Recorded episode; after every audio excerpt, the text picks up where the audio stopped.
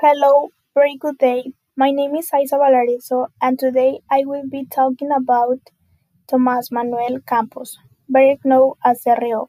This is an artist who was born on September 11, 1998, therefore an age of 22 years. He maintained a relationship with the artist Julieta Cazzuchelli, also known as Cazzu. Tomás is one of the best known artists in the Argentine trap genre, but he is very versatile, so he creates different types of genres such as rock, reggaeton, trap, rap, hip hop, house and techno, romantic song, etc. Recently, he has just released a rock album on Sunday, February 88 on this year entitled Mal de la Cabeza, including seven songs with a duration of 22 minutes.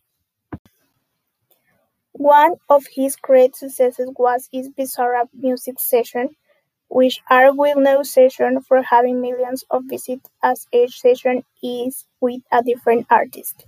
In the Bizarrap, he obtained a total of 68 million visits on YouTube so far. And in one of the most famous and well-known and important collaboration of the Argentine trap scene, having a total of 260 million visits on YouTube with only one year of its launch.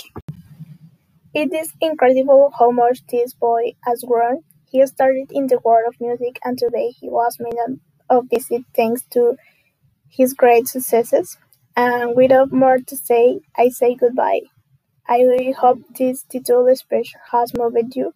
If you want wanted to learn more about Thomas and listen to his song, you can search of it on YouTube or Spotify. Thank you so much.